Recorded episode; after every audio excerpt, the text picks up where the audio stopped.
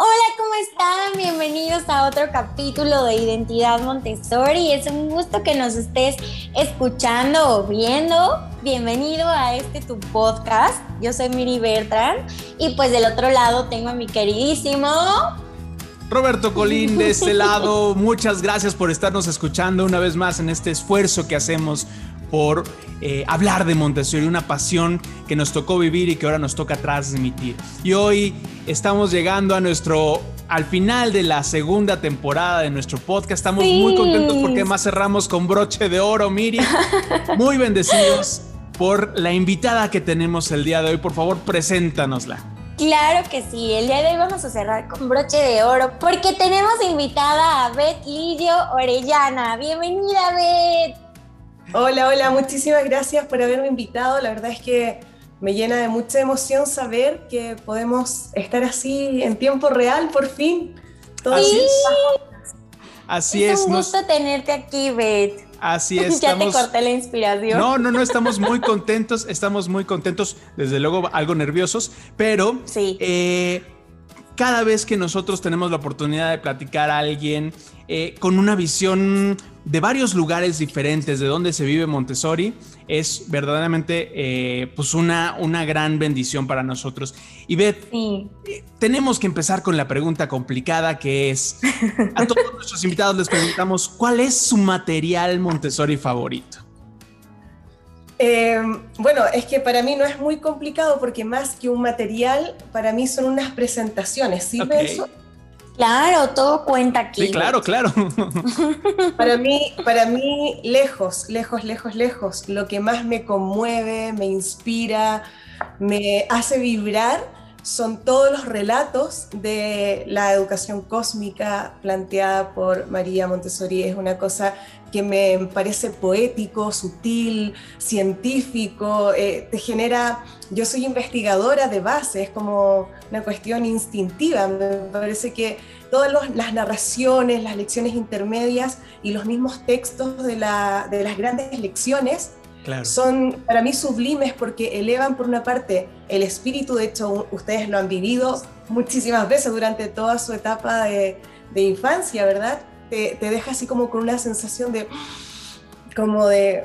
Eh, querer saber más.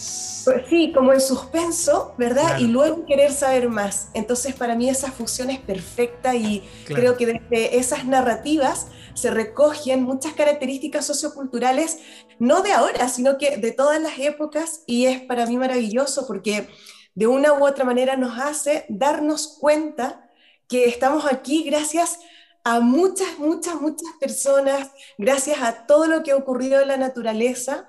Y siento que para mí eso es el resumen de lo que planteaba María Montessori y que es mi interpretación, porque ya sabes que todo esto son puras interpretaciones de cada una, eh, pero mi interpretación es esa, esa sensación de gratitud y de admiración. Entonces, para mí todas eh, las narraciones, las lecturas y todo lo vinculado a la educación cósmica es lo que me oxigena. Cada vez que necesito algo, me oxigeno con eso. Claro, este, este, este final de la línea de la vida donde poéticamente le dice al hombre, está todo preparado para ti, el, el, pasto ya puso una alfombra verde para ti, los graneros están llenos, las, las cuevas están llenas de, está todo hecho para ti, ¿no? Entonces es toda la creación hablándole al hombre, nada más para decirle, está, está a ti. Y desde luego el hombre respondiendo con un, qué pequeño soy y qué, cómo respondo a esta generosidad de, la, de este Dios sin manos, ¿no? Es que es, brillante porque finalmente todas estas metáforas, sobre todo a mí me parece que tienen una cuestión muy importante respecto de la dignidad del ser humano en todas las edades porque muchas veces nos encontramos hoy día eh, como propuestas de innovación pedagógica, entre comillas, ¿verdad? Que infantilizan el lenguaje para los niños y las niñas. Y entonces le cambian las palabras. María Montessori mantiene las grandes cifras, mantiene los términos científicos, porque confía plenamente en ese ser humano que está en la máxima expresión de su desarrollo, de descubrimiento de su potencialidad. Entonces siento que de alguna manera eh, es muy certero todo lo que va diciendo. La forma en que lo lograron hacer para mí es como una obra maestra, en realidad. Sí, sí de verdad que sí. Y es una forma de expresarlo súper padre ahorita que me estaba acordando igual de la línea de la vida, ¿no? Que decía, una parte de la tierra tiene una panzota y tiene una cabezota, ¿no? Lo está diciendo de una forma súper simpática, pero justo no llega a esta parte de la infantilización que Beth menciona, ¿no? Y es súper interesante la manera en que la doctora María Montessori lo, lo llega a manejar. Y bueno, a esta parte viene mi otra pregunta, Beth. Ah, Cuéntanos, por favor, ¿de dónde viene tu identidad Montessori y qué estás haciendo actualmente, por favor? Eh, bueno, yo siempre cuento que mi acercamiento a Montessori comenzó cuando tenía 17 años, ya estaba en la universidad, estaba entrando a, estudiar para ser profe, y yo la conocí en una faceta súper distinta a la que llega mucha gente, porque la conocí desde su espacio feminista. Mm. Lógica, yo no llegué a, Montessori por los materiales ni por la crianza, no, llegué por eso. Eh, tuve la posibilidad de estar con compañeras que ya estaban formándose como guías Montessori, tenían un posicionamiento súper potente para mí en ese entonces, 17, 18 años, eh, respecto de cómo la educación también es un acto político y es necesario eh, la implicación para una real transformación social de poder eh, darte cuenta, así como lo plantean verdad todas las grandes lecciones, las narraciones y la educación cósmica, de cuál es mi lugar en el mundo. O sea, dar cuenta de, qué es lo que yo he ido recibiendo a lo largo de toda la construcción de este camino y cómo yo quiero servir, porque es como un acto de servicio. Entonces, desde ese lugar yo conocí más bien los estudios antropológicos de María Montessori y su implicancia en los movimientos feministas. Entonces, de finales del siglo XIX en Italia, cuando se empieza a reactivar toda esa movida eh, y empieza a llegar recién a Europa. Eso contrastado con los movimientos feministas en América Latina. Entonces, de ahí yo me enamoré de esta mujer porque me pareció fascinante, era para mí un referente en ese sentido, como esa visión de la vida y ese trabajo comunitario, colectivo, eh, cooperativo, en red, eh, el poder, imagínate, yo pensaba, o sea, en ese tiempo, bueno, yo cuando estaba en la universidad todavía no teníamos con suerte ordenadores, el, internet pues como que no, y yo me imaginaba así su época, o sea, para poder generar toda esa comunicación, cartas a través de barcos. O sea, no era automático. Sí, sí, sí. Sí. Entonces, y llevaban más tiempo. ¿Ah? Te vamos a tener que invitar a otra plática para platicar de eso que es súper interesante. Está padrísimo, claro. Mira, yo en México no sé si tienen este libro. ¿Lo tienen? Por la causa de las mujeres. Ah, ah posiblemente. Si no, lo recomendamos o lo buscamos pues para podérselo compartir a este nuestra audiencia. Este libro, este libro salió editado aquí en, en, Barcelona, porque yo vivo en Barcelona. Lo editaron, creo que en el País Vasco o así, eh, en agosto del 2020. Y es María Montessori por la causa de las mujeres. Y son textos inéditos de, de, como discursos de ella en distintos mítines feministas y cuenta la historia de cómo lograron, o sea, cómo se logró implicar junto a otras mujeres y cuáles eran las demandas sociales en ese momento de las mujeres, que básicamente, eh, digamos que se dice rápido, pero han sido años y años y años de organización y autogestión. Y finalmente era, por ejemplo, eh, el replantearse el posicionamiento de las mujeres de acceso, de acceso a los estudios, de cambiar el patrón, ¿verdad?, que venían repitiendo de que la mujer tenía que estar en la casa y que su rol era reproductivo y era servir al esposo y era... Entonces cuenta también hay una parte súper bonita que cuenta eh, lo que han tenido que vivir todas eh, las mujeres que han salido de sus casas para trasladarse a otras ciudades para estudiar. Y, lo mal que lo mm. pasaban en las residencias y cómo también hubo ciertas organizaciones religiosas en ese momento que también se rebelaban a, que, a la opresión de las mujeres y las ayudaban dándoles refugio. Entonces, es una cosa súper interesante y que yo les invito a, a explorar, porque como yo sé que este libro no está en muchos sitios, he ido grabando algunos capítulos en un podcast que yo tengo, también tengo uno gratuito, que se llama Montessori Entonces, eh, hay muchas compañeras de América Latina y de varios países que no tienen acceso a los libros y cuando entramos así a analizar algunas cosas, yo les leo algún capítulo, porque igual por derechos de autor no se pueden compartir en PDF ni se pueden compartir la totalidad de las obras, pero sí me parece a mí que es muy importante siempre volver al origen y poder escuchar eh, a María Montessori en primera persona, porque esa cuestión es alucinante. Claro. Sí, claro, sí, claro. al, final, eh, como dice, se va, se mm, va, la vamos conociendo por las voces, por los ecos de, lo que hizo, pero ella ella en el momento, hay una escena que a mí me, me, llama mucho, o sea, ella está en su examen profesional de, este, de medicina frente a todos, todos los que no creían en ella, todos los doctores médicos. Y este, inclusive no sé, mm, no sé, lo leían en un lado, llega su papá que tampoco estaba tan convencida de que estudiara medicina y hace un examen profesional tan perfecto que no hay, no hay forma, los médicos no encuentran la forma de decirle, oye, pues no, podemos, ajá, no, o sea, tú no porque eres mujer, ¿no? E, eso se me hace como desde luego de los momentos más fuertes que ella tuvo que vivir y cuando te lo cuenta, todo lo que hay detrás, no todo el esfuerzo, lo que dice la gente que lo apoyó, debe de ser muy fuerte, pero eh, eso, eso lo, lo, podemos ir metiendo en una plática especial de eso. mira, solo, como, solo como dato curioso, solo como dato curioso decir que salió una, una biografía de María Montessori, una de las últimas, de una ex alumna de ella, una de sus últimas alumnas italianas, que es Gracia Honegger. Y resulta ser que ahí hay 14 páginas eh, inéditas que no están publicadas en ningún sitio, donde María Montessori cuenta cómo fue su infancia y cuenta lo que le pasaba en la escuela, que se aburría, que no le gustaba la escuela. Y es un relato brillante, porque te da esa conciencia, porque nosotros decimos, wow, pero imagínate todo el despliegue curricular de esta mente brillante en matemáticas, en botánica, en geografía, en, es que, en geometría, en gramática, o sea, el nivel de profundidad que logra.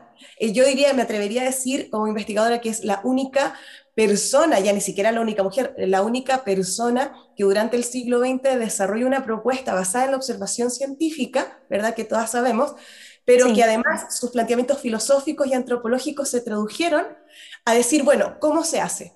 Porque muchas, muchas vertientes de escuela activa, escuela libre, escuela viva y todo, como lo que tú le quieras poner de, de adjetivos o de nombres, no llegan a los niveles de concreción transversales y al nivel de profundidad que lo hizo María Montessori. No digo que Montessori es mejor que las otras, ¿eh? simplemente digo que lo, nivel, si tú lo miras desde un punto de vista metodológico o didáctico, llega a un nivel de profundidad en todo.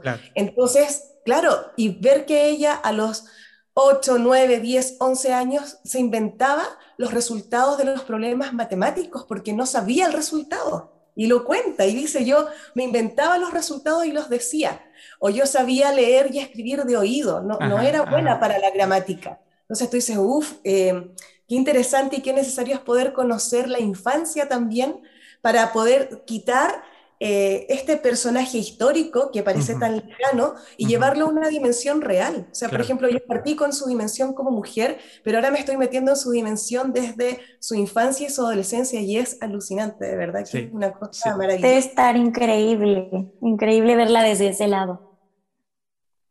Y un poquito retomando, eh, eh, conoces Montessori y qué momento eh, ¿en qué momento de repente decides llevarlo un poquito más allá de solamente el ámbito de la, de la comunidad Montessori de la escuela?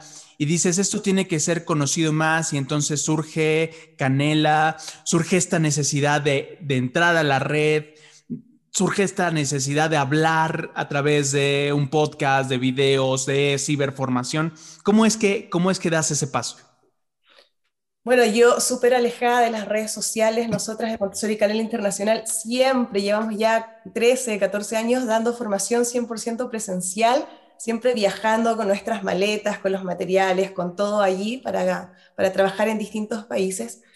Y de pronto, pues para mí fue como empezar a sentir un bombardeo mediático, empecé a sentir, me quería salir de Montessori eh, porque mm, me empecé a decepcionar mucho, de verdad entré como en un momento bien oscuro de mi vida, así de, de, de decir, pero ¿por qué se tiene que, que, todo tiene que ser un bien de consumo? Si finalmente cuando, cuando un derecho se transforma en un bien de consumo y en un privilegio ya no es un derecho.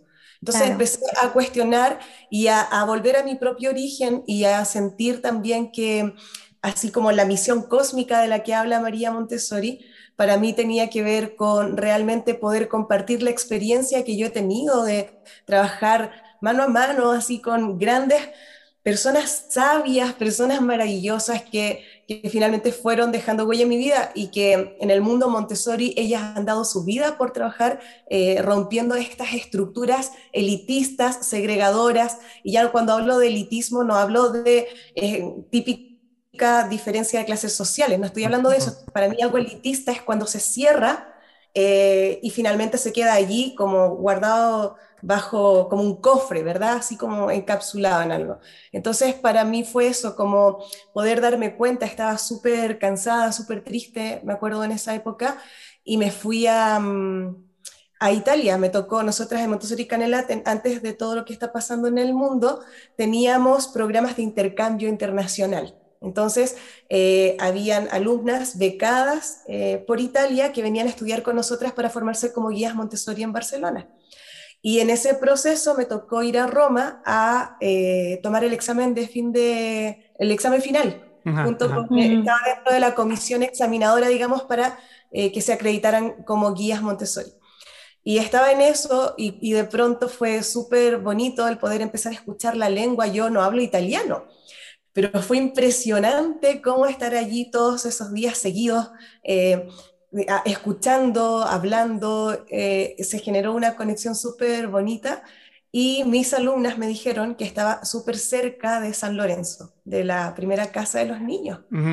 Y entonces eh, me acuerdo que fue una mañana de, de, lluvia que fui y me fui caminando, me fui así como que saqué tres indicaciones y yo no me atrevo mucho a salir así por nada. Y después dije, oye, pero si finalmente me pierdo, lo peor es que tengo que tomar un taxi y devolverme. Es que, claro, claro y eso para mí fue un antes y un después muy fuerte.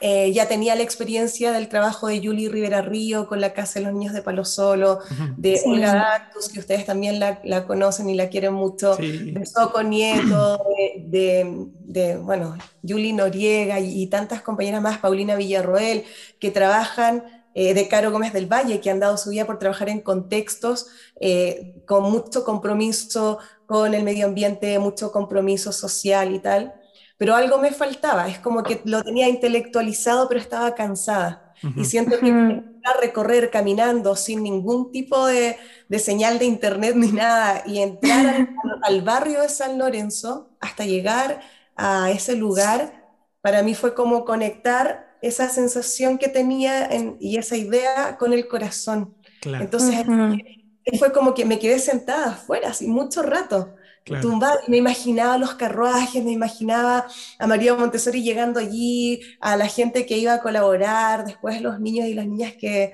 que bueno, todo lo que cuentan sus biografías, sus libros. Y fue como decir, oye, es que no tengo por qué pedirle permiso a nadie, o sea, no, lo voy a hacer. Y me empecé a, me empecé a atrever a hacer cosas, entonces ahí ya empecé a, a grabar eh, podcast, todo lo que yo veía de... Fue como una cuestión de rebeldía también, porque todo lo, que, yo veía que te daban así como un poquito y luego te decían ya, y la letra pequeña, ¿no? Y ahora pase por caja, pase por caja, pase por caja, que yo sé que, yo sé que es nuestro trabajo, que tenemos que trabajar, que es, es digno cobrar por tu trabajo, pero también me parece que en los tiempos que hay, no debería quedarse nadie sin acceso a información de calidad, porque yo sentía también que había mucha pseudociencia, es como mucha opinología. Y no es que yo me sienta más que los demás, pero es que eh, de verdad que siento que la gente finalmente se termina confundiendo. Las profes con las que trabajo en escuelas públicas se terminaban como también frustrando mucho porque todo el tiempo su pensamiento era, bueno, pero y esto no es tan Montessori, o esto es más Montessori, y esto es Montessori, y entonces como mucho... Una confusión terrible ahí, ¿no? Así. Claro, entonces desde allí empecé a grabar, bueno, yo siempre he trabajado en red, nosotros en Montessori Canela internacional desde toda la vida, porque no vemos la vida de otra forma.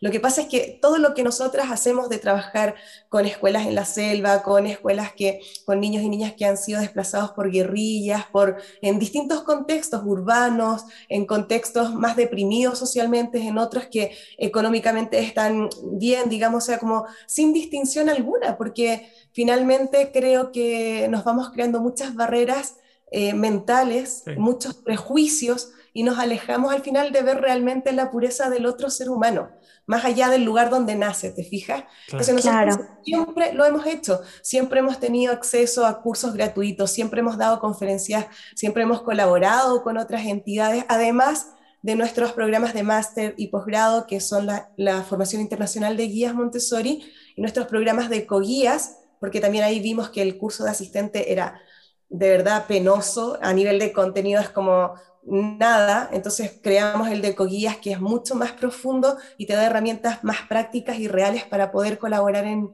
en cualquier contexto. Claro. Esos son nuestros programas, digamos, de pago, pero eso nos ayuda a generar, y nos ha ayudado todos estos años a generar puentes con distintas comunidades que no tienen recursos y que por eso yo quise estar aquí con ustedes, porque me reflejo mucho en la labor que están haciendo ustedes hoy día como proyecto autónomo. Entonces, desde allí eh, siempre, siempre, siempre lo hemos hecho. Lo que pasa es que ahora con el tema de la pandemia, como aparecimos en redes sociales, pareciera ser que Canela hace esto de los 32 cursos gratuitos online, ah, los webinars de día jueves gratuitos, las masterclass y todo. Parece ser que es de ahora, pero eso en realidad ya son 13 años trabajando así. Claro. Claro. Oye, Beth, y a mí, a mí me gustaría saber, ahora que estamos platicando sobre esta red, estos puentes que, que se crean, ¿qué es lo que tú y Canela Montessori hizo diferente para poder llegar más allá, ¿no? O sea, que, que pudiéramos tener como la fórmula para poder decir, híjole, nosotros queremos también llegar más allá y que más gente pueda conocer Montessori. Sabes qué? yo ahí em, atribuyo mucho también al trabajo que ha hecho Marco. Marco Zagal es fundador también, somos cofundadores de Montessori Canela y es el director, yo soy la directora académica. Y yo creo que, y lo, nos conocemos hace como 26 años ya, toda, la, más de la mitad de mi vida yo conozco a Marco. Y siempre hemos estado muy vinculados a, y, y de verdad lo creemos, a que hay una dimensión que nosotros no podemos ver, y no estoy hablando de temas religiosos, sino que hay algo psíquico, hay algo, algo un campo emocional, hay una cuestión energético, como tú bien dices, hay una cuestión que, que se nos va de las manos y que es nuestro inconsciente. O sea, lo que nosotras tenemos realmente de conciencia es súper chiquitito de información en realidad a todo lo que existe eh, en nosotras. Entonces, eh, yo creo que como hemos vivido la vida así, siempre con esta inquietud de autoconocimiento, de desarrollo personal, de desarrollo humano, creo que ese es el punto de partida, el, darnos cuenta que bueno, que, no somos contra el otro, o sea, que, realmente puede existir una comunidad fraterna eh, que se basta en el amor, el empezar a poner el amor como prioridad en los currículums escolares, pero no solo con los niños y las niñas, porque eso es relativamente fácil, entre comillas, porque nos terminamos creyendo el cuento, sino que en el trato entre nosotros como adultos. Veíamos que había mucha eh, carencia allí y yo creo que hubo personas que marcaron mucho nuestro camino, aparte de todas estas grandes maestras que ya nombré, eh, también desde el mundo del desarrollo humano, del desarrollo personal. Entonces, por ejemplo, está Patricia May, que es maravillosa, chilena, que ojalá, si quieren, después les paso enlaces de conferencias, de libro de ella, es claro. verdad. Un ser para mí, bueno, y para Marco, muy especial. También Claudio Naranjo, gran maestro, otro chileno que, que bueno, que también ha dejado mucha huella en nuestra vida. Nosotras, eh, como vivíamos en Barcelona, Claudio también vivía en Barcelona porque ya murió. Eh, era súper bonito porque nos convocábamos en su casa y nos invitaba a tomar el té y escucharlo y hablábamos, nos preguntaba de educación y se generó allí, claro, esa sensación de, de decir, wow, pero es que hay algo más. Entonces no importa para mí, lo digo sinceramente, no importa todo.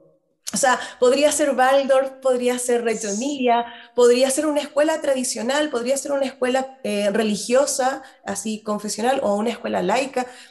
Para mí eso no importa, yo creo que lo que importa de verdad es que los adultos que estamos acompañando esos procesos de vida de los adolescentes, de las niñas y los niños, eh, veamos que eso es un regalo para nuestra vida porque podemos eh, reflejarnos, podemos descubrir espacios que no conocemos y podemos, por tanto, ir de alguna u otra manera reinventándonos, atreviéndonos a, darnos cuenta que, que, estamos viviendo hoy día en el presente y que de verdad tiene que salir ese discurso ya cliché del cuidado, o sea, porque no podemos cuidar si no nos cuidamos nosotras, no podemos promover autonomía si no procuramos ser autónomas nosotras, no podemos promover la libertad del niño, del adolescente, si nosotras no estamos conquistando nuestros propios espacios de libertad, porque siempre han estado sobrepuestos, y yo lo digo porque estoy haciendo Ahora mismo estoy en un trabajo terapéutico para poder incorporar eso en mi vida, sacar creencias e incorporar otras cosas para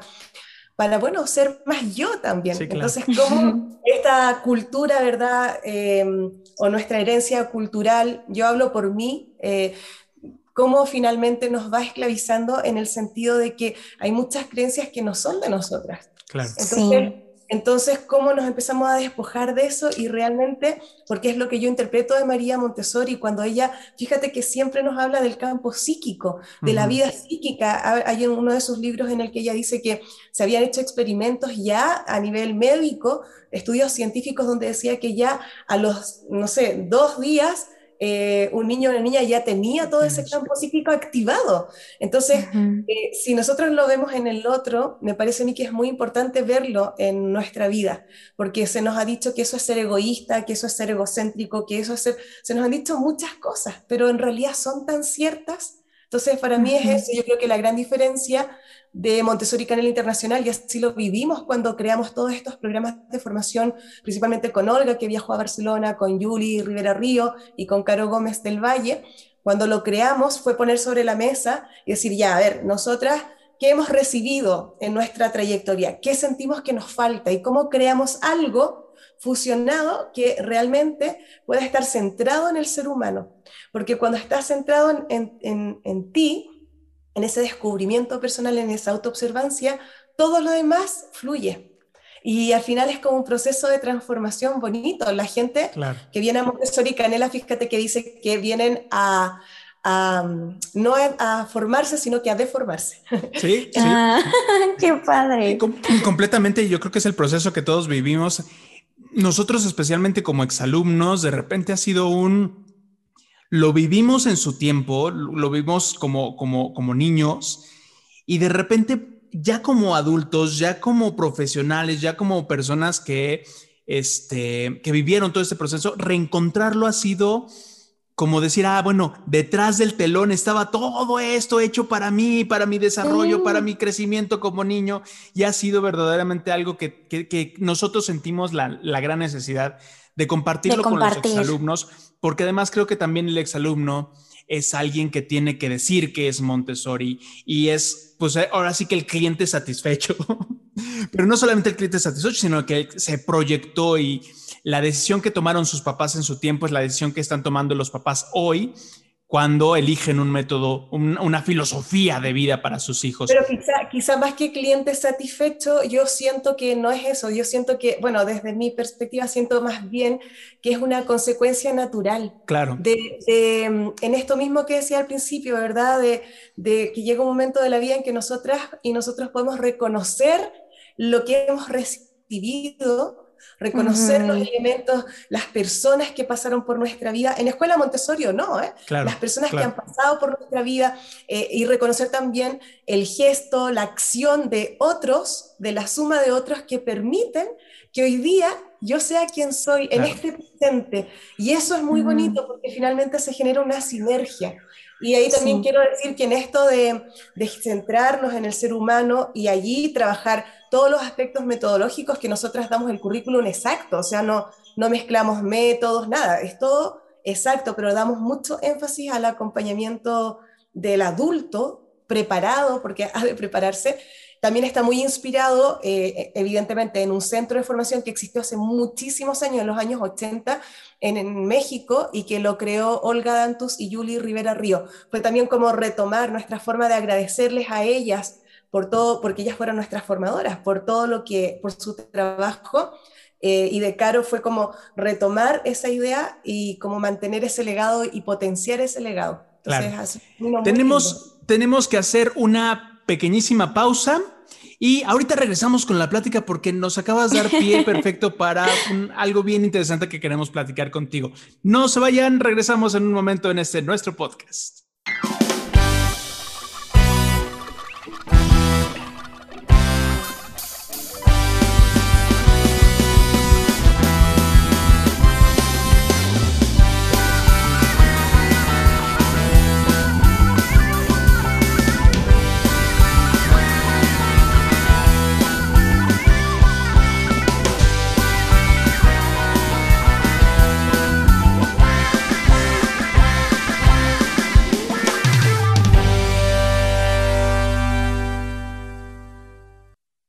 Bueno, pues ya estamos de vuelta y seguimos aquí muy contentos con Beth.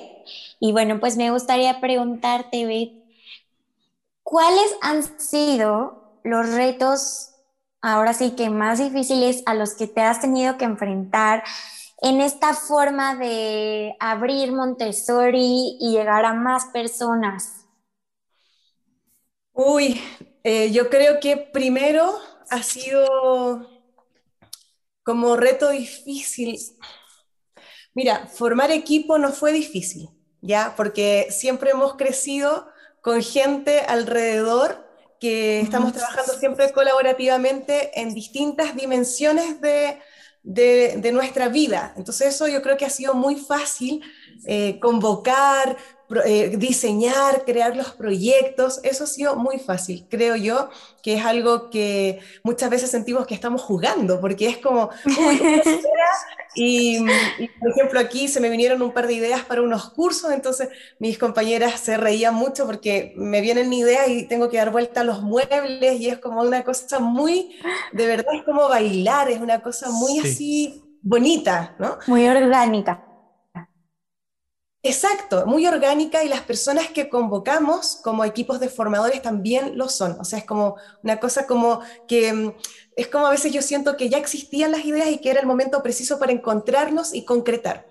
Yo creo que lo más difícil ha sido lejos para nosotros y para mí eh, todo este tema de la autogestión, porque no son proyectos que estén apoyados económicamente por nadie. O sea, no, no, es una cuestión de que haya un fondo internacional y que te dé X dinero, porque para eso tienes que ser fundación y para ser fundación tienes que tener muchísimos euros, miles de euros acreditados. Entonces, yo creo que eh, el poder ser eh, proyectos emprendedores autónomos es complejo, porque no tienes eh, esa ayuda económica y cuando a lo mejor alguien quiere invertir en ti, igual nosotras con el paso del tiempo uno ya empieza a pensar y tú dices, a ver, pero ¿a qué voy a renunciar?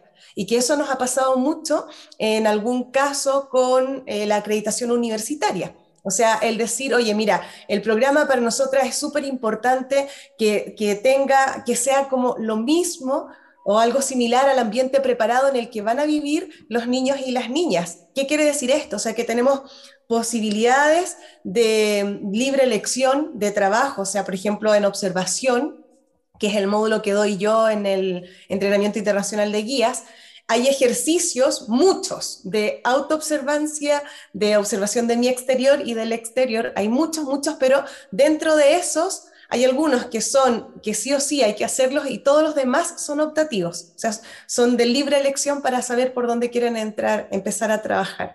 Entonces, ese tipo de cosas tratamos de cuidarla mucho, que exista esto, que, que vayan al ritmo de cada una, efectivamente hay unos plazos que nosotras damos, pero también entendemos que hay personas que están criando, personas que tienen que trabajar, personas que además están cuidando de sus papás, de sus mamás, o sea, todos tenemos una vida compleja. Y por lo general los calendarios universitarios son súper estrictos y no les importa que te enfermaste y no alcanzaste a acabar el módulo y lo cierran y te lo quitan y como todo muy así. Y también es como que muchos te piden que tiene que haber un porcentaje de profes de sus entidades, aunque no sepan Montessori ni nada. Es como hay mucha burocracia, digamos, en medio. Entonces llegó un momento en que nosotros también con todo el equipo académico em, de entrenadores y todo dijimos, a ver, pero merece la pena merece la pena tratar de acreditarnos porque al principio yo tenía mucho susto, yo lo debo confesar, eh, dentro de los momentos más complejos fue cuando recién llegué a vivir a Barcelona, estoy hablando ya de hace casi 14 años atrás. Y resultó ser que como éramos investigadores en la universidad, nuestras compañeras y compañeros doctores nos empezaron a pedir eh, que, propusiéramos cosas, ¿verdad? Eh, proyectos de investigación, docencia en relación a, todo el contexto histórico y político en el que se desarrolló eh, todo el trabajo montessoriano, porque María Montessori vivió en Barcelona, ella fue exiliada política, fue refugiada política, porque cuando ustedes ya saben, ¿verdad?, que Mussolini la exilia, la saca de, de Italia, la recogió o la acogió fraternamente el gobierno catalán, que en ese tiempo se llamaba la Mancomunidad Catalana, y llegó acá con asilo político. Esas cosas no se dicen porque suenan raro, a lo mejor suenan como muy marxistas, y, o no sé, como el, el fascismo y el marxismo. El ser humano todo lo quiere polarizar, entonces como que eso mm, es mejor que uno no lo diga. Pero pues...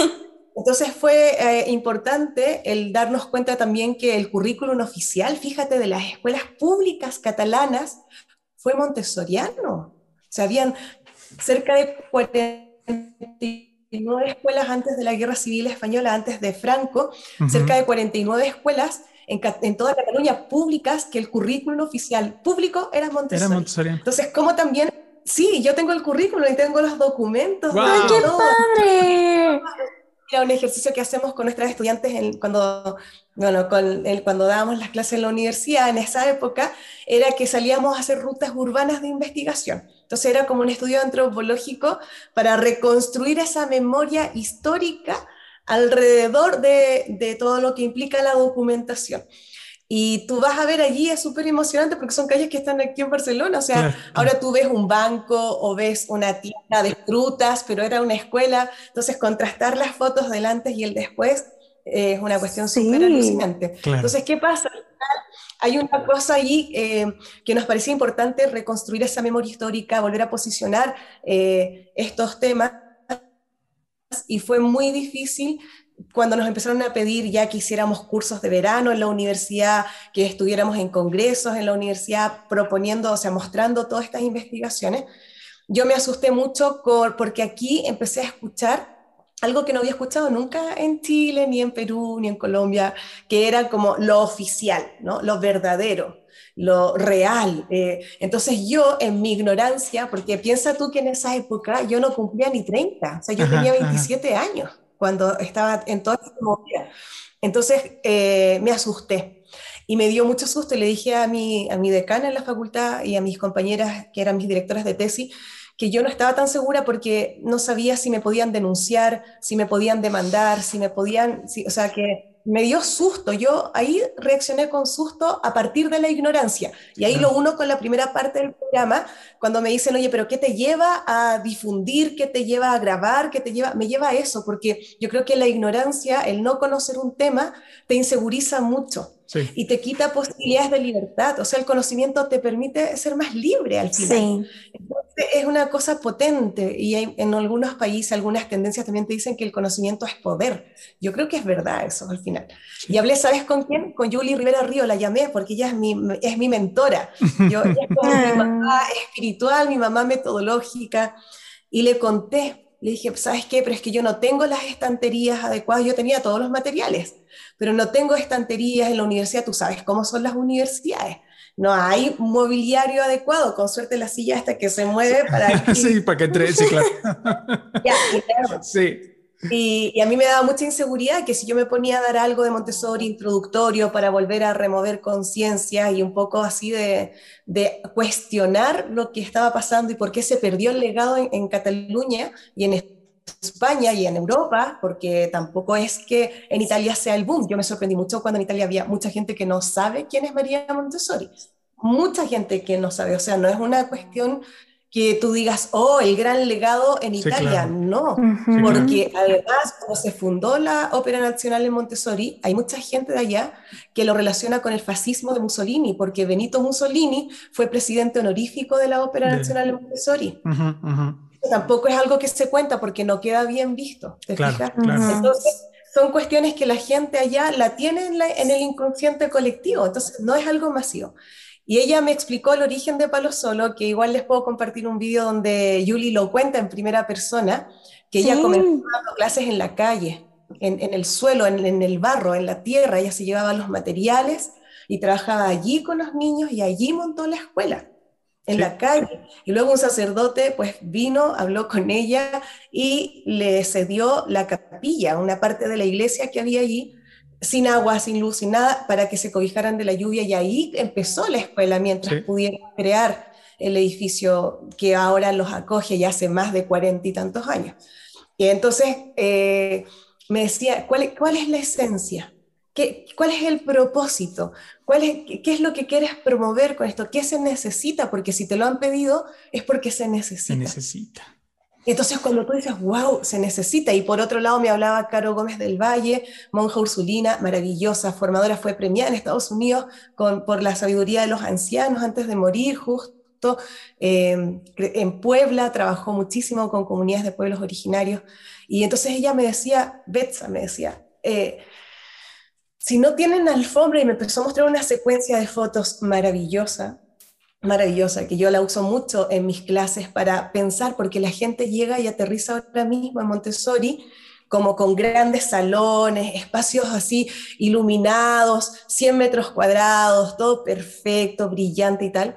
Y Caro me enseñó eso porque me mostró las fotos de cuando ella trabajaba así y, y digamos cómo, cómo cuando uno logra entender la propuesta y la mirada de María Montessori en esta unión, ¿verdad?, de las conciencias eh, en todos los sentidos del planeta, en el planeta, finalmente no es que la alfombra tiene que ser una alfombra, puede ser un saco de patatas. claro limpio, bordado, puede ser lo que tú tengas, el, no, no, es una escuela más Montessori que otra porque una tiene el suelo de tierra y la otra tiene el suelo de madera. Claro. Y esto nos ha tocado mucho también eh, quitar esos mitos de la mente de la gente y eso ha sido muy difícil. Entonces a mí me daba mucho susto y Caro me decía, o sea, es que lo que no podemos hacer, porque nuestros pueblos ya lo han sufrido, en toda América ya lo han sufrido, lo que no podemos hacer es pretender colonizar con Montessori. Es decir, yo estoy en una comunidad X y yo voy a, imponer esta verdad y tienen que jurar que lo van a hacer. Claro. Que lo van a hacer como yo estoy diciendo, porque eso es pasar por alto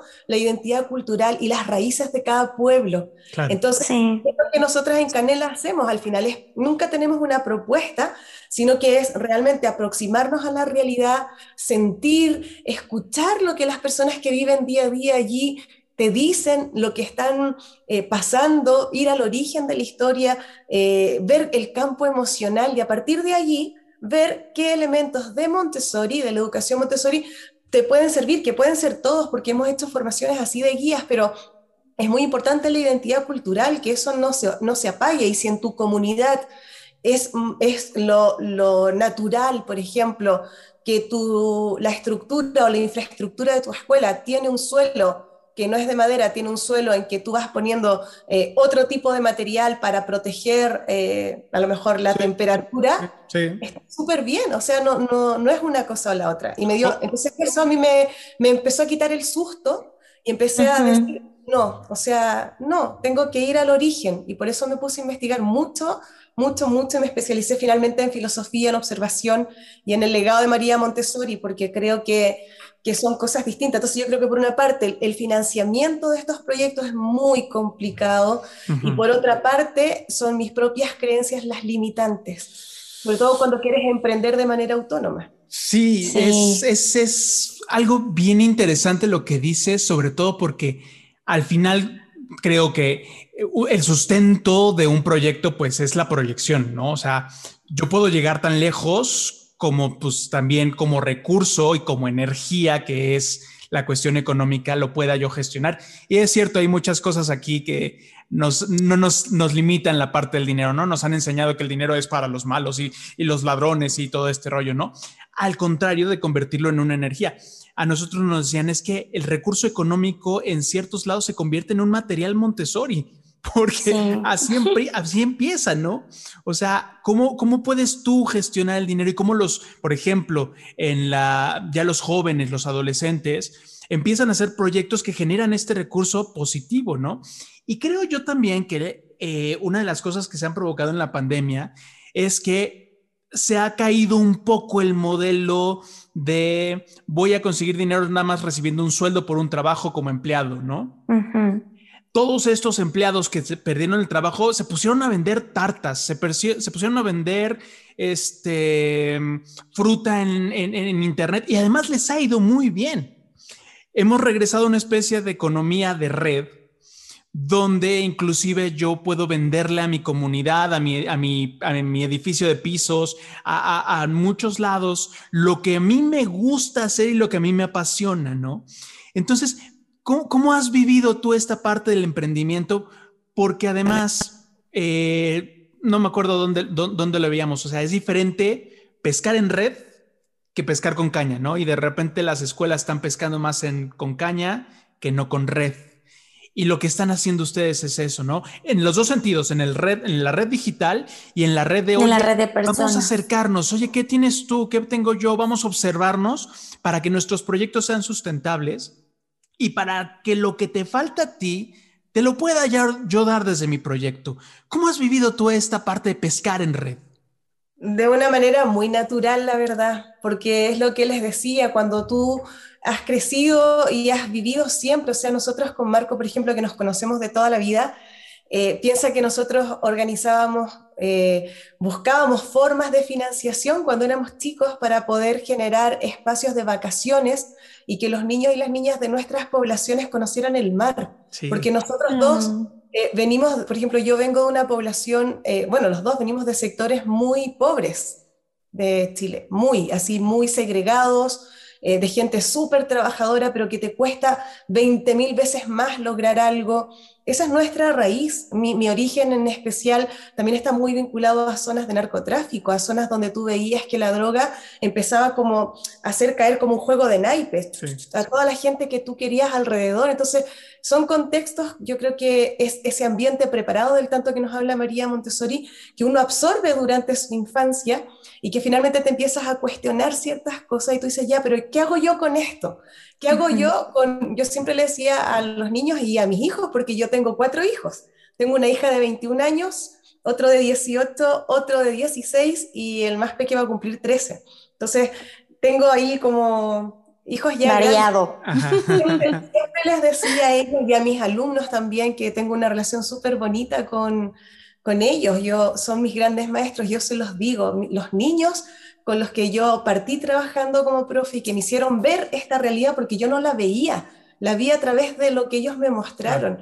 Ellos y ellas, por ejemplo, que yo las tuve con 8 años, ahora van a cumplir 30. Y es una cosa así que a mí me genera mucha gratitud ¿te fijas? Entonces, de una u otra forma, eh, crecíamos, crecimos en esto, en estos contextos, trabajando en zonas, por ejemplo, en la cárcel, trabajando con personas en, es que de todo, ¿no? Entonces, ya es como obvio, ¿no? es como que yo no, no veo la vida de otra manera, yo siento lo que tú has dicho, que lo has graficado perfecto, o sea, somos seres maravillosamente imperfectos, ¿ya? O sea, como eh, en su totalidad somos imperfectos, pero lo lindo para mí es poder ver que tú tienes cosas que yo no tengo claro. y, que, y que puedo aprender de ti y que tú puedes aprender de mí también. entonces nos vamos reflejando y se va generando, eh, digamos, como esta sinergia eh, y este trabajo colaborativo, que finalmente donde todos podemos crecer, donde todos podemos desarrollarnos, donde todos podemos ser más felices. Y desde ese lugar siento yo que nuestras escuelas de América Latina, que no hay recursos, porque ese grupo que yo te cuento eran 47 niños y niñas. Y yo era chica, yo tenía como 22 años cuando estuve con ellos. Y resulta ser que no hay recursos, o sea, en muchas escuelas de América Latina las profes eh, desarrollamos una creatividad diferente. Sí, sí, sí, sí. que hay, puff, uno ya crea cosas y no nos quedamos en la queja. Yo le decía a mis hijos y a mis estudiantes siempre, o sea, por una queja, tres soluciones, tres ideas, porque finalmente... Si nos quedamos solo en la queja, que yo creo que es muy legítimo, y la rabia y la frustración y la tristeza y la ira deben salir, porque no son malas ni buenas, son expresiones, ¿verdad?, de lo que estamos viviendo en nuestro interior. Em, pero tenemos que también buscar un momento en que transitemos en esas emociones o en esas eh, situaciones que no nos agradan y que la, la, podamos revertir, porque lo más terrible que puede pasar es que no nos resulte algo. Claro, claro. Que fracasemos y que lloremos y que nos abracemos y que sintamos impotencia y luego, de nuevo, podemos volver a crear porque aprendemos de esa experiencia. Y que, y que se convierta que se convierte en el manejo del error en un ambiente preparado que es el mundo. O sea, caemos en el error. Claro, pero fíjate que muchos adultos lo que hacemos es promover el error con los niños. No, si el error, y tenemos las frases maravillosas porque somos perfectos para inventar frases. Entonces, no, si el error es una fuente de sabiduría, no, es que el error es una gran oportunidad para volver a, a aprender y replantearte las cosas, pero cuando a nosotros, en nuestra vida, en cualquier ámbito, sea a nivel de pareja, sea a nivel laboral, sea a nivel familiar, con tus amigos, lo que sea, cosas cotidianas, si a todas nos pasa que pasa alguna cosa que se nos va de las manos y es como que nos quedamos, se nos aprieta el corazón cuando alguien nos dice que no. Claro. Es como que tú dices, o cuando alguien te hace callar, tú, algo se activa porque fuimos escolarizados y escolarizadas en un espacio de mucho castigo, de mucha represión, de mucha mutilación. María Montessori habla que, que el adulto oprime al niño y lo va mutilando poco a poco y todos sus talentos se los va quitando. ¿Por qué? Porque los vamos encajonando. Nosotros crecimos también de una u otra manera así, entonces inconscientemente tenemos el trabajo de poder eh, conectarnos con qué está pasando con eso. Y María Montessori también, por otra parte, habla que una de, la, o sea, de las independencias que hay que ir logrando a lo largo de la vida, en, la, en el tercer plano de desarrollo ella dice que la más importante es la independencia económica. Por eso es que todo el currículum de secundaria se ha de montar y se ha de diseñar y crear yo creo también, ¿eh? con la adaptación sociocultural que corresponde, porque efectivamente, por ejemplo, aquí en España es imposible que tú pienses, o es muy poco probable, o en Chile, que tú veas el internado, el irte a, vivir en comunidad eh, tan chico. Es como que las familias tienen otra forma de vivir las cosas. Entonces, yo creo que no hay que ser dogmáticos en eso, sino que extraer lo que realmente quiso decir. Entonces, imagínate que, estén, que estemos desde la adolescencia ya promoviendo esta mirada, pero para poder promover esta mirada de amor y de una cosa fluida con el dinero, tenemos primero que ver cuál es mi relación con el dinero, porque lo que tú dices, yo pensé que era solo en Chile que está tan politizado, pero veo que también allá en México se vive así, que realmente hemos crecido que la gente que tiene plata o que tiene dinero o es mala o es dudosamente de, dudosa procedencia. de dudosa procedencia. ¿Dónde lo habrá sacado? Entonces, creo que tenemos que reencontrarnos con eso y yo también estoy haciendo ese trabajo personal, digamos, de, de darme cuenta, ¿verdad? Porque efectivamente también hay una responsabilidad ética. Y eso eh, yo creo que es como muy clara, porque y esa responsabilidad ética implica el que cuando tú emprendes un proyecto, tiene que ser viable y tiene que ser sostenible en el tiempo. No solo vamos a sostener nuestras decisiones, por ejemplo, que siempre se dice en los entrenamientos de guías Montessori, de ecoguías Montessori, que el adulto, ¿verdad?, tiene, si toma una decisión y esa decisión es consensuada y es, y es por el bien del niño y del grupo, la tiene que sostener en el tiempo. Pero no, y eso es muy fácil de entender. Pero a nivel administrativo y de gestión, los proyectos también se tienen que sostener en el tiempo y nosotras como profes, eh, no tenemos esos conocimientos, pero sí entonces hay que incorporar gente que sí sabe hacerlo. Gente que viene de empresariales, porque a veces uno dice, no, es que gente que viene de administración, que sabe gestionar, porque son competencias y habilidades y conocimientos que se complementan con lo académico, que se complementan con la investigación. Y lo proyectan. Exacto, que se complementa con el marketing y que al final, con la publicidad, y que al final se genera una estructura sistémica de orden y de tranquilidad, porque cada uno es, es como un ecosistema, cada uno aporta desde sus talentos, desde lo que sabe. Y creo que de alguna forma las escuelas es, es el gran talón de Aquiles que yo veo, porque nosotros trabajamos, mira, hemos ayudado a crear la mayor cantidad de escuelas y grandes Montessori de España en los últimos 14 años, las que se han abierto hemos estado nosotros, Montessori Canela, asesorando desde el minuto cero, porque también nos tocó crear escuela y dirigir escuela. Eh, nosotros no creemos mucho en las franquicias, o sea, no creemos que se ha de promover el modelo Canela y entonces toda la escuela se llama Montessori Canela y le cambias el nombre de la ciudad, no. Sino que incluso en muchos proyectos ni siquiera aparecemos en la web porque no nos interesa. Lo que nos importa es generar ese espacio de dar herramientas para que cada proyecto sea autónomo.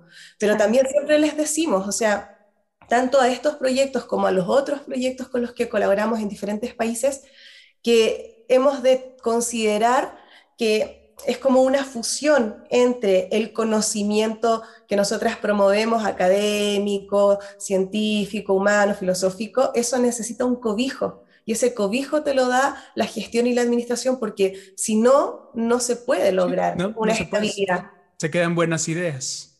Exacto. Entonces yo creo que esa es una cuestión muy importante que sería interesante ver y muchas veces estos proyectos así van escondiendo esta parte de gestión como que no la comparten. claro, o, lo Montessori tampoco lo comparten, es como que se quedan allí y realmente yo creo que la información es una, o sea, por ejemplo, yo puedo tener, qué sé yo, este libro de María Montessori, ya, y ya está, pero luego según tu proceso personal, según tu identidad, según tu mirada de la vida, según tu talento, tu forma de comunicar, vas a hacer que esto brille o que esto siga siendo unas páginas sin vida. Y esto yo creo que es una cuestión que tenemos que aprender a confiar en que al igual, eh, incluso en una misma escuela o en un mismo proyecto, eh, podemos tener los principios, unos valores éticos iguales, ¿verdad? Pero las personas que están allí son distintas y pueden ser dos casas de los niños pero en su orgánica van a ser diferentes y eso es maravilloso poder descubrirlo, constatarlo y cuidarlo, cuidar esa identidad colectiva. Entonces yo creo que es un compromiso ético y sobre todo porque en el caso, o sea, no pasa solo con las escuelas, o sea, en los centros de formación también yo creo que hay una cuestión de ego muy fuerte y una cosa así de cuidar el legado y tal, pero estamos hablando de cursos que valen cerca de 11.000 euros. 9.000 euros, o sea, para tomarte como guía, 8.000 euros. Pero es que tú dices, Dios mío, de la vida, es como que a veces tenemos la sensación, o yo tengo la sensación, que de pronto, por ejemplo, los gobiernos en esto de pandemia toman medidas acertadas o menos acertadas porque no conocen a la población. O yo como profe tengo la sensación que nos ponen reformas educativas cada ciertos años que no son efectivas, que se gastan millones de, de euros allí, y no son efectivas porque nunca han considerado la voz real de quienes están cotidianamente allí, que son los profes y que son los niños y las familias, y no se considera. En Montessori me parece que pasa lo mismo, hay una desconexión muy grande con, eh, y un discurso para mí vacío ya y que está obsoleto porque ya no resiste más en, en atribuirse verdades y atribuirse eh, en la propiedad de algo. En realidad es un legado universal. Y cómo protegerlo, ¿no? Esto es mío y nadie lo vaya a manchar ni a cambiar ni a... Y al final, al final es no creer y es una, una cuestión muy paternalista, que también es la mirada que hay con el niño, o sea, muy paternalista, o sea, tú aprendes, aunque yo tenga otro discurso muy pro, porque queda muy bien ser pro, eh, tú aprendes porque yo te lo mostré. Claro. Ajá. Por eso es que para nosotros Canela la base es el desarrollo humano, es la automirada, es el autoconocimiento que se logra también a través de procesos terapéuticos, porque es una cuestión muy profunda. Entonces, ¿qué pasa con eso? Finalmente es como la ley de mercado, o sea, yo, yo soy consciente que Montessori Canela Internacional en estos casi 14 años de trayectoria somos los que cobramos más barato todos nuestros cursos, los ajustamos pero al mínimo de lo que nos permite ser sostenibles. Y damos muchas facilidades de pago, muchas, o sea, muchas, muchas, muchas facilidades de pago. Y además, por contraparte, generamos, somos los que generamos más prestaciones, porque hemos hecho estudios de mercado. Más prestaciones en el sentido de que tenemos equipo de orientación vocacional, equipos de tutorías, equipo académico. Eh, o sea, estamos allí siempre, tenemos una interacción permanente, eh, al momento que sea, estamos con los grupos, hacemos feedback, hacemos focus group y generamos mejoras en el momento, o sea, hacemos una construcción colectiva real. Y eso implica unos recursos humanos importantes. Yo sé que eso lo hacemos y, y la gente por eso viene con nosotras siempre, pero está la ley de mercado que te dice inconscientemente, ¿verdad? Y además nuestros títulos universitarios son optativos porque las universidades te cobran un canon extra. Entonces, hay personas que no les interesa, entonces ¿para qué vas a encarecer ese costo si no, no le va a servir un título universitario? Y hay quien sí lo necesita, pues que entonces ella sí que acceda. Entonces, damos mucha facilidad en ese sentido, en esto de la libre elección, pero también cuidamos mucho éticamente que sea un precio justo. Eh, que sea un precio justo para ambas partes y nos parece realmente desorbitado lo otro y hay una cuestión de mercado, o sea que por lo general todavía estamos acostumbrados porque venimos arrastrando esto por muchos años en esta sociedad de consumo capitalista en que lo más caro es lo mejor. Es lo mejor, claro. Es verdad, eso tenemos que quitarle, tú lo has dicho, o sea, con esto de la pandemia ya hemos visto eh, compañeros, compañeras que se han reinventado, que venden a sus vecinos, que crean sus proyectos y que están siendo felices porque se están desarrollando lo que siempre quisieron. Y el, tema es, y aquí en, Europa eso se ve mucho, eh, un tema que es el comercio justo. O sea, ¿cuál es el precio ético final? Y yo creo que en las formaciones Montessori que existen a nivel internacional, se juega con eso y se juega con la ingenuidad de la gente. Y eso a mí me parece que va en contra del legado de María Montessori. Sí, y es que yo creo que Montessori debe de ser así, Beth, porque pues, es una filosofía tan bonita, tan enriquecedora, que yo digo, de verdad me encantaría que todo el mundo la pudiera conocer, que todos los niños que están a mi alrededor, mis sobrinos, lo pudieran vivir y que, que tengan esta capacidad después de ser, perdón por decir, así como yo. Claro, ¿no? claro. de verdad que sí. No te disculpes, y no te disculpes. Porque, claro, claro. Porque eso es, o sea, eres maravillosa por ser quien eres. Y no hay que disculparse por eso. O sea, y el, nuestro origen puede ser mi origen, que es en un, en un barrio vulnerable, en una, en una, comuna fuera de Santiago. Eh, no es mejor que el origen de alguien que haya nacido en un espacio que tenía recursos económicos y estabilidad económica y, otra realidad. No es mejor una que la otra y no son comparables. no se puede comparar Montessori con la escuela tradicional ni con otros porque simplemente son diferentes. Y yo creo que la diversidad es lo que nos hace generar realmente esta conciencia colectiva. Y sí, yo, yo, lo veo así, o sea, al final... Eh, todo lo que es el ambiente preparado dentro de un salón o dentro de un espacio físico, tiene su repercusión en el gran ambiente preparado que es el mundo donde estamos haciendo justamente eso. Entonces, el chiste de los que ya no estamos o ya no tenemos la oportunidad de estar en un ambiente pues es replicarlo afuera, ¿no? Es convertir el mundo, convertir nuestras sociedades, convertir las empresas, convertir las casas, ahorita que estamos en las casas, en grandes ambientes preparados donde veamos cuáles son nuestras necesidades y donde nos conectemos, donde hagamos esto, esto de conectarnos en red. Beth, se nos está terminando el tiempo de este programa. ¿les puedo este dejar un bonus track si me hacen un, un, espacio? Porque Desde yo creo luego que, sí. que me acabo de acordar, si quieren, luego pues ya buscamos cómo hacerlo, pero em, me acabo de acordar junto con lo que estamos hablando de que yo creo que estas generaciones o estos tiempos nos enseñan a que realmente hemos de volver a lo humano, a la humanidad, humanizar la humanidad. Y hay un escrito de, que se usa en educación cósmica, que ustedes la deben conocer, que creo que a lo mejor a las personas les puede gustar porque son cosas que no aparecen así como abiertamente en las redes sociales, y, es sobre una narración con la cual iniciamos botánica y habla de, toda, eh, de todo lo que tuvo que ocurrir para que se generara la vida y cómo eh, la conciencia, digamos, como cósmica de la naturaleza, la sabiduría ancestral de, de la naturaleza, eh, generó cosas increíbles. Entonces es una metáfora súper bonita y el texto se llama La Gran Invasión. Entonces eh, yo creo que mm, sería quizá interesante o bonito poder compartirla y, narrar. Sí, claro. Porque al, final esa gran invasión es la naturaleza, es la biología, es la vida abriéndose paso a pesar de lo que tengamos acá o lo que hay alrededor, inclusive hasta las cuestiones que hemos provocado como seres humanos en la naturaleza, ¿no? El emprendimiento tiene que pasar por la conciencia verde, la conciencia social, la conciencia del otro, la conciencia personal, el desarrollo humano y no nada más lo que nos está vendiendo la sociedad ahorita de emprende para ganar mucho dinero o hazte youtuber y vas a ganar mucho dinero o este pon tu tienda en línea y vas a ganar mucho dinero. No, hay muchas implicaciones que además el mundo de la después de la pandemia va a demostrar que todas estas implicaciones son sustentables en el tiempo. Ya no va a ser sustentable el ir en contra de la naturaleza, el ir en contra de una sociedad o una comunidad.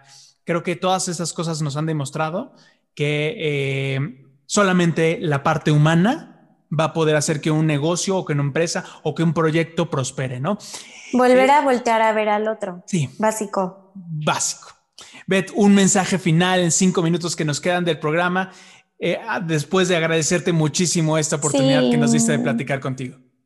Bueno, eh, me gustaría poder traer también así sobre la mesa el tema del ambiente preparado que ustedes han ido mencionando a lo largo de este programa, porque finalmente creo que el ambiente preparado o interpreto que lo que quiso decirnos María Montessori es que no se reduce a una escuela Montessori, no se reduce a un ambiente, digamos, con unos materiales que son los materiales de desarrollo, que son maravillosos. O sea, no, esa, esa idea de ambiente preparado físico y psíquico se puede extrapolar a nuestra vida el primer ambiente preparado para la vida somos nosotras mismas, es nuestra vida. Entonces, muchas veces tratamos de ver que la estantería sea la adecuada, que los materiales estén bien secuenciados, eh, adaptar propuestas si es que no lo tengo, hacer seguimiento del niño y todo eso, pero yo invito también a, y me invito a mí misma, porque es el trabajo personal en el que me encuentro ahora, eh, a ver qué elementos, si yo considero mi vida, toda mi vida en su plenitud, mi, cuerpo, mi mente, mi espíritu, mi campo emocional, todo, si lo considero como un ambiente preparado, ¿qué elementos necesito para que sea accesible, para que sea bello, para que sea funcional, para que sea natural, para que sea un espacio de paz, que genere armonía? O sea, todas las características del ambiente preparado la invitación que yo hago es ver cómo lo puedo llevar a mi propia vida, porque eso es una cuestión esencial a nivel psíquico y a nivel físico. O sea, ¿qué cosas necesito? Yo necesito una alfombra, necesito la luz natural, necesito un foco de un color, necesito un libro, necesito descansar, porque no estamos descansando y eso es es esencial para la vida el poder tener ese rato con nosotras, el resignificar lo que significa, lo que nos han enseñado, ¿verdad? Del, del ocio, del placer, del reencuentro con uno mismo, del decir, no me apetece hacerlo y no justificar eso, o sea, no lo quiero hacer y ya me apetece... Eh, tumbarme, me apetece hacer nada. O sea, cómo también resignificamos eso, que creo que mm, es algo que nuestro propio mente preparado, que nuestra vida lo necesita. Y tenemos nosotros un, libro que, escribimos con Marco que se llama Un ambiente preparado para la vida. El ser humano como punto de partida y también allí hablamos mucho de esto. Y también quiero dejarles una invitación, si es que puedo. Por favor, por claro. Día em, jueves 15 de abril voy a, dar una Masterclass Gold gratuita porque en Montessori Canela damos muchos cursos gratuitos, o sea, para que la gente esté súper atenta a seguir las redes sociales de Montessori Canela Internacional, damos muchas, muchos, muchos cursos gratuitos.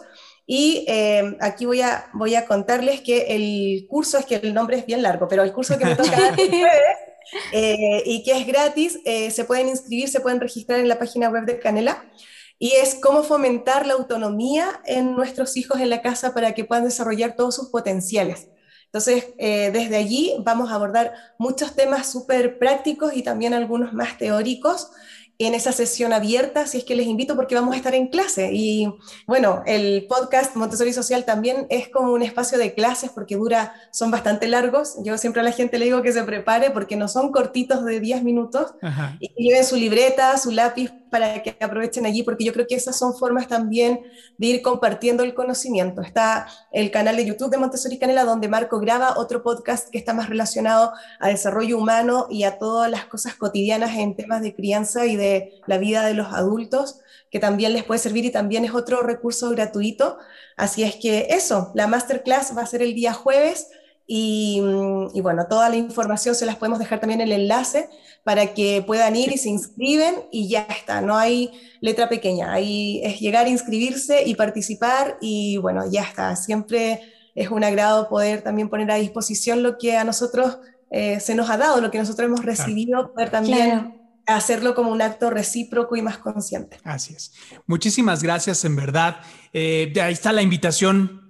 Ahí está la, invitación. No se la pierdan. Hay formas de conocer muchísimo más acerca de Montessori. Gracias, Beth. Gracias. Esperamos algún día poder tener también a Marcos para platicar con él. Y este, Miri, despide el programa, por favor. Bueno, pues muchas gracias por haber estado con nosotros, por escucharnos, por abrir su corazón y pues nos vemos en la próxima. No se olviden de seguirnos igual en nuestras redes sociales, en Facebook e Instagram como arroba la torre rosa y yo. Pueden seguirnos también en nuestro canal de YouTube y pueden entrar a nuestra página y también nos pueden apoyar a través de nuestro Patreon para que podamos seguir promoviendo Montessori a través de nuestras playeras. Muchas gracias. Hasta la próxima. Gracias por escucharnos en este tu podcast Identidad Montessori. Recuerda que puedes enviarnos tus preguntas y sugerencias a través del correo contacto arroba latorrerosa.com.mx o también en nuestras redes sociales de Facebook e Instagram con arroba la torre rosa y yo. Nos escuchamos en la próxima.